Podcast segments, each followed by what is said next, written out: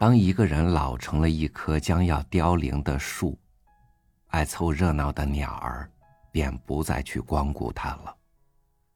风里雨里，无论他在以往的岁月里如何挺拔粗壮，如何给这个世界带来阴凉、带来果实，最后，他都将只剩一个秃秃的树桩。如果没有人再记得他，他便仿佛从来没有来过这个世界。与您分享臧可嘉的文章。老哥哥，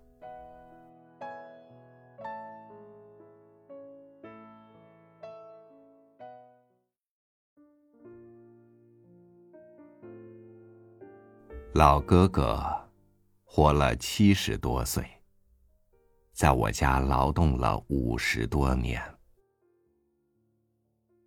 他二十几岁到我家做长工，论年纪比我曾祖父还略长。曾祖父以哥哥称呼他，我祖父、父亲都是从他眼底下长起来的，都叫他老哥哥。我也是这样。他姓李，没有名字，他是我家四辈的老哥哥，好像这就是他的名字似的。老哥哥，叫起来多亲切。多好听啊！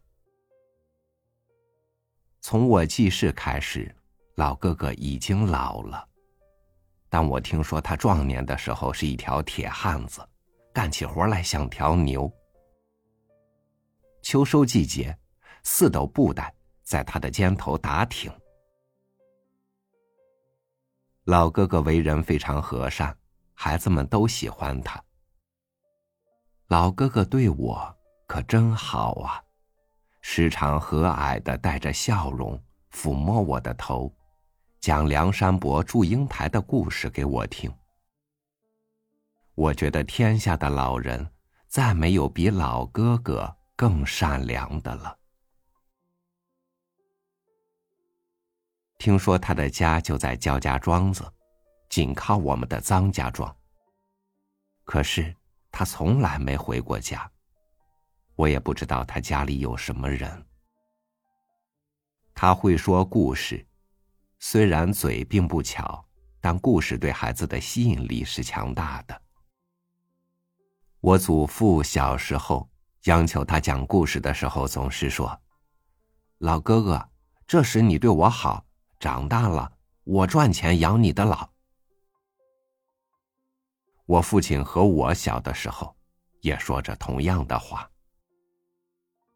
可是，到了祖父当家做主的时候，他成了老哥哥的四老爷。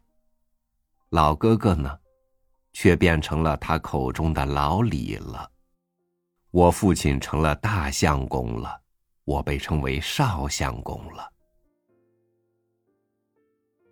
我祖父为人十分严厉、苛刻，整天板着一张铁脸，不多说话。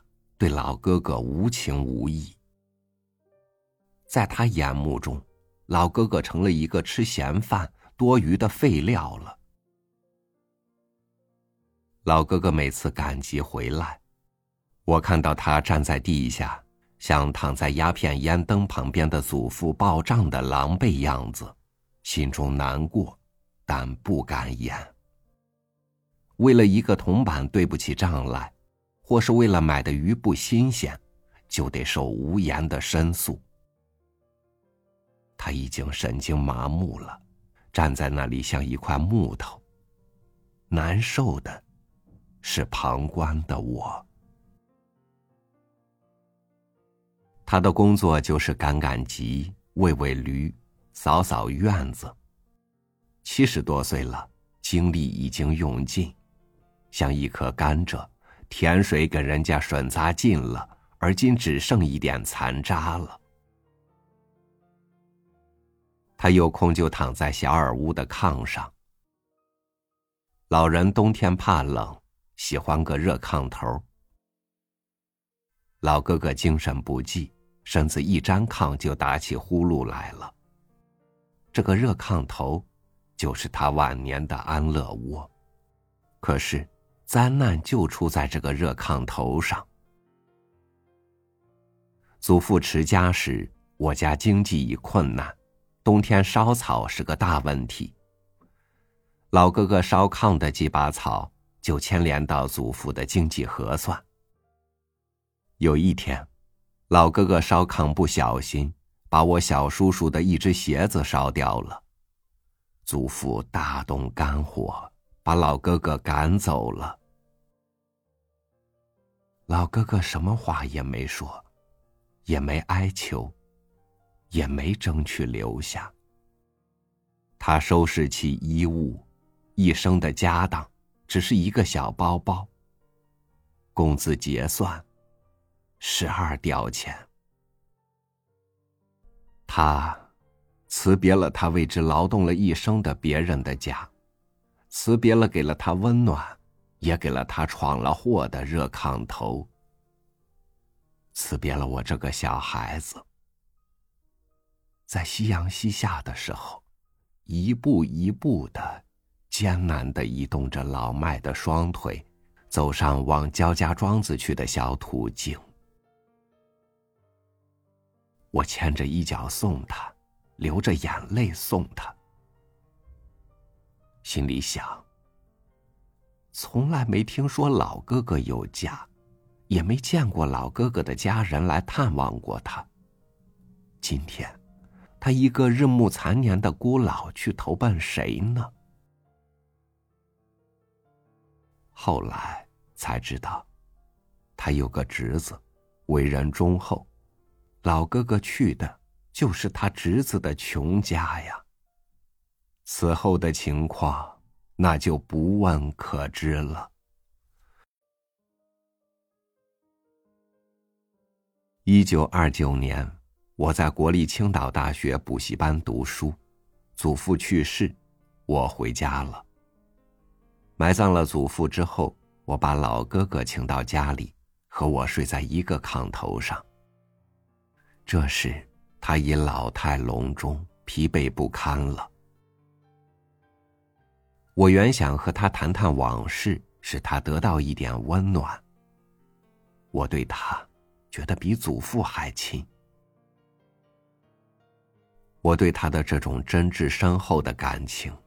也包含代替我的祖父向他深致歉意的含义，而他呢，过去的一切全部放在心上，好像没有那么一回事似的。对于我的这种热情招待，反而觉得有点不安。他耳背，说句话像打雷，身子一沾炕便打起鼾来，夜间咳嗽。睡不安稳。我本想留他多住几天，与其说使他老人家得到一点享受，还不如说使我自己得到一点安慰。第二天一大早，他便起身告辞。我一再恳切挽留他，他淳朴而又真诚的说：“唉，夜里咳嗽吐痰，叫你睡不好。”我要回家。你待人真好啊，多大了，还和小时候一样。听了他的话，看看他的样子，我没法再留他了。临走，我把六块现大洋塞在他的手里，说：“这点钱你带着用吧。”我不说明，他会明白我的一点心意。这就是劳苦了一辈子，不能光着身子入土，买副宝棺材板吧。他满脸激情，但只是“真是真是”，嘟噜了两声。这“真是”二字。代表这个敦厚老人的千言万语呀！我送他出了村，站在高处，看他一个人一步一步的下了坡，远了，远了，从此永别了，我的老哥哥。五年以后，我在临清中学教书。有一年暑假，我回了家乡，听说老哥哥已经下世了。我一个人跑到焦家庄子去，找到了他的侄儿，一个朴实厚道的农民，让他带我到老哥哥的坟墓上去。在荒凉的牵头上，一抔黄土。坟前连棵小树也没有，也没有一只鸟儿来这儿唱歌。老哥哥在人间活了七十多个年头，受了七十多个年头的罪。活着的时候，孤零零一个人；死了，孤零零一口坟。这是老哥哥的命运。也是封建社会、半殖民地半封建社会、农民命运的一个缩影啊！我回忆往事，在坟前徘徊又徘徊，心里充满了悲愤的情感。老哥哥虽然不在人间了，却永远活在我的心上。